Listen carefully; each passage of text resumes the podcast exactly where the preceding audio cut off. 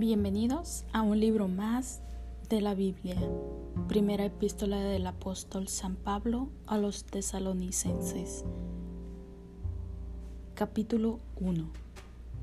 Pablo, Silvano y Timoteo a la iglesia de los tesalonicenses en Dios Padre y en el Señor Jesucristo. Gracias y paz sean a vosotros de Dios nuestro Padre y del Señor Jesucristo.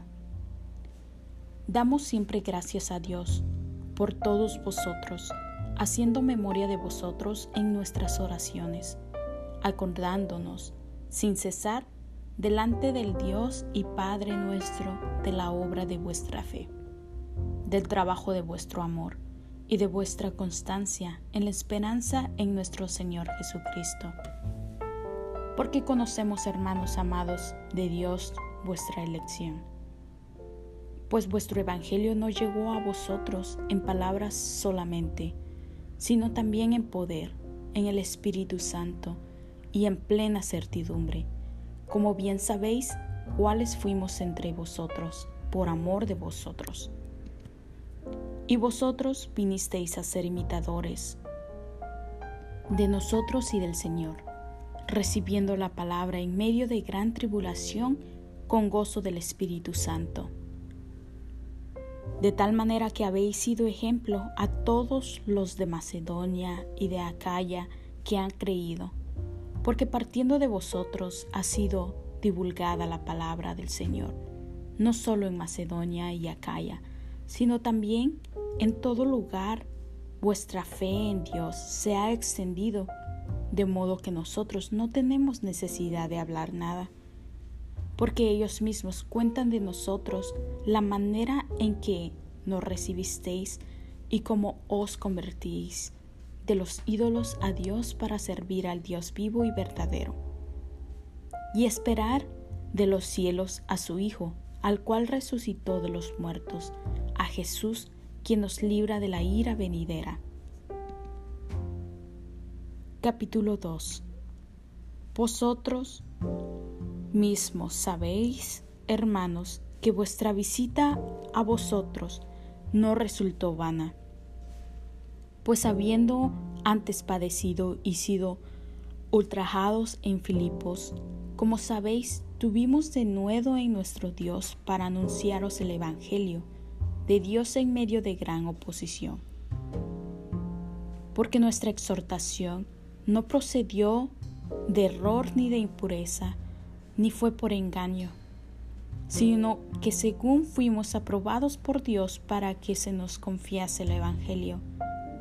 Así hablamos, no como para agradar a los hombres, sino a Dios que prueba nuestros corazones, porque nunca usamos de palabras lisonjeras, como sabéis, ni encubrimos avaricia, Dios es testigo, ni buscamos gloria de los hombres, ni de vosotros, ni de otros, aunque podíamos seros carga como apóstoles de Cristo.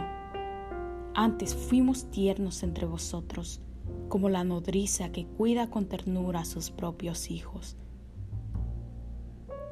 Tan grande es nuestro afecto por vosotros que hubiéramos querido entregaros no solo el Evangelio de Dios, sino también nuestras propias vidas que habéis llegado a sernos muy queridos, porque os acordáis, hermanos, de nuestro trabajo y fatiga, como trabajando de noche y de día, para ser gravosos a ninguno de vosotros. Os predicamos el Evangelio de Dios. Vosotros sois testigos y Dios también de cuánta santa, justa e irreprensiblemente nos comportamos con vosotros los creyentes, así como también sabéis que de modo como el Padre a sus hijos, exhortábamos y consolábamos a cada uno de vosotros, y os encargábamos que anduvieseis como es digno de Dios, que os llamó a su reino y gloria, por lo cual también nosotros sin cesar damos gracias a Dios, de que cuando recibisteis la palabra de Dios, que oísteis de nosotros, la recibiréis no como la palabra de los hombres, sino según es en verdad la palabra de Dios, la cual actúa en vosotros los creyentes, porque vosotros, hermanos, vinisteis a ser imitadores de las iglesias de Dios, en Cristo Jesús que está en Judea, pues habéis padecido de los de vuestra propia nación las mismas cosas que ellas padecieron de los judíos.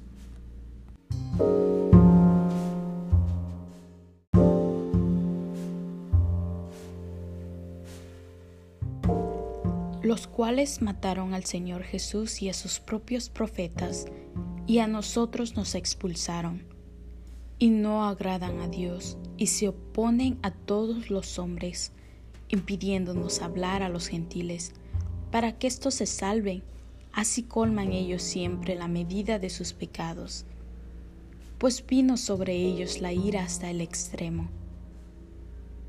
Pero nosotros, hermanos, separados de vosotros por un poco de tiempo, de vista pero no de corazón, tanto más procuramos con mucho deseo ver vuestro rostro, por lo cual quisimos ir a vosotros yo, Pablo, ciertamente una y otra vez, pero Satanás nos estorbó.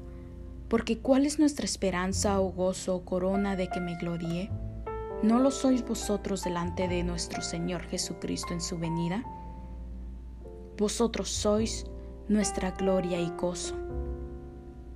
Capítulo 3 Por lo cual, no pudiendo soportarlo más, acordamos quedarnos solo en Atenas y enviamos a Timoteo, nuestro hermano, servidor de Dios y colaborador nuestro en el Evangelio de Cristo, para confirmaros y exhortaros respecto a vuestra fe, a fin de que nadie se inquiete por estas tribulaciones, porque vosotros mismos sabéis que para esto estamos puestos, porque también estando con vosotros os padecimos, que íbamos a pasar tribulaciones como ha acontecido y sabéis. Por lo cual, también yo no pudiendo soportar más, envié para informarme de vuestra fe, no que sea que os hubiese tentado el tentador y que nuestro trabajo resulte en vano. Pero cuando Timoteo volvió de vosotros a nosotros y nos dio buenas noticias de vuestra fe y amor, y que siempre nos recordáis con cariño, deseando vernos como también nosotros a vosotros. Por eso, hermanos, en medio de toda nuestra necesidad y aflicción, fuimos consolados de vosotros por medio de vuestra fe, porque ahora vivimos si vosotros estáis firmes en el Señor. Por lo cual, ¿qué acción de gracias podremos dar a Dios por vosotros? Por todo el gozo con que nos gozamos a causa de vosotros delante de nuestro Dios, orando de noche y de día con gran insistencia para que veamos vuestro rostro y completemos lo que falte a vuestra fe. Mas el mismo Dios y Padre nuestro y nuestro Señor Jesucristo dirija nuestro camino a vosotros, y el Señor os haga crecer y abundar en amor unos para con otros, para con todos, como también lo hacemos nosotros para con vosotros, para que sean afirmados vuestros corazones, irreprensibles en santidad, delante de Dios nuestro Padre, en la venida de nuestro Señor Jesucristo, con todos sus santos. Capítulo 4 por lo demás, hermanos, os rogamos y exhortamos en el Señor Jesús, que de la manera que aprendisteis de nosotros, como os conviene conduciros y agradar a Dios, así abundéis más y más. Porque ya sabéis qué instrucciones os dimos por el Señor Jesús. Pues la voluntad de Dios es vuestra santificación, que os apartéis de fornicación que cada uno de vosotros sepa tener su propia esposa en santidad y honor, no en pasión de concupiscencia, como los gentiles que no conocen a Dios. Que ninguno agravie ni engañe en nada a su hermano, porque el Señor es vengador de todo esto, como ya os hemos dicho y testificado pues no nos ha llamado Dios a inmundicia, sino a santificación. Así que el que desecha esto, no desecha a hombre, sino a Dios, que también nos dio su Espíritu Santo. Pero acerca del amor fraternal, no tenéis necesidad de que os escriba,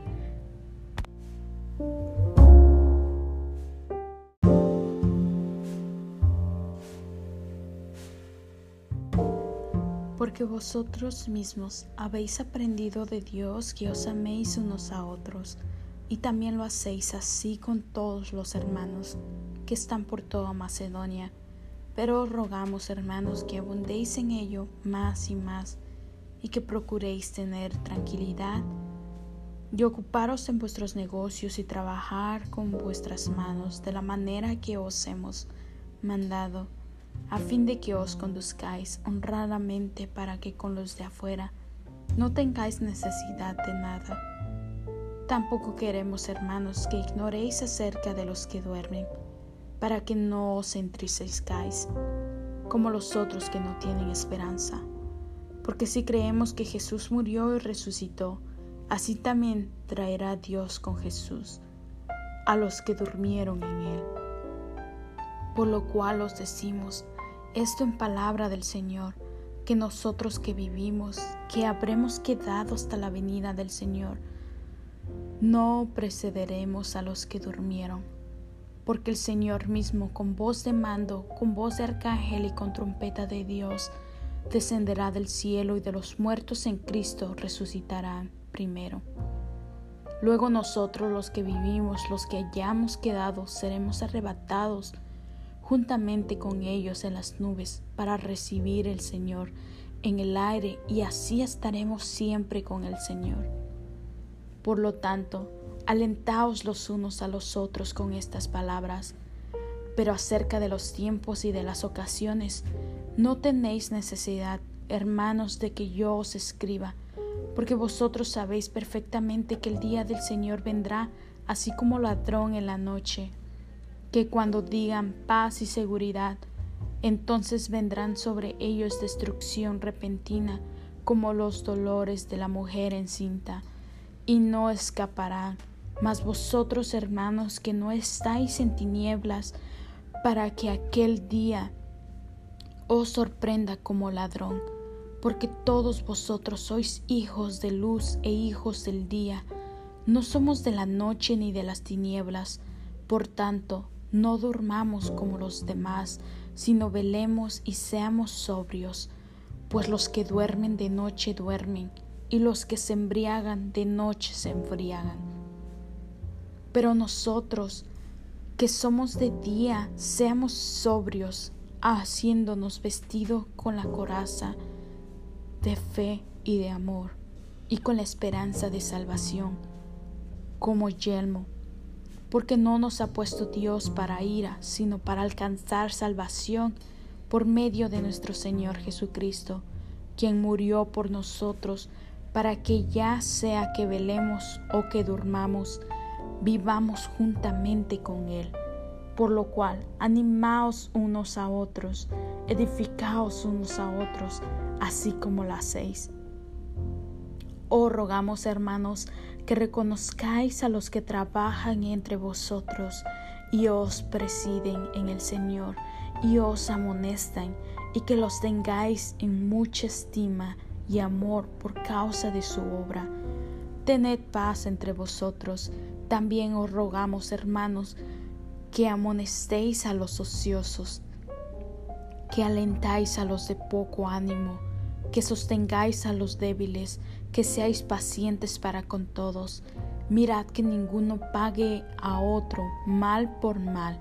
Antes seguid siempre lo bueno unos para con los otros y para con todos. Estad siempre gozosos, orad sin cesar, dad gracias en todo porque esta es la voluntad de Dios para con vosotros en Cristo Jesús. No apaguéis al Espíritu, no menospreciéis las profecías Examinadlo todo, retened lo bueno, absteneos de toda especie del mal. Y el mismo Dios de paz os santifique por completo, y todo vuestro ser, espíritu, alma y cuerpo, sea guardado irreprensible para la venida de nuestro Señor Jesucristo. Fiel que es, os llama, el cual también lo hará. Hermanos, orad por vosotros. Saludad.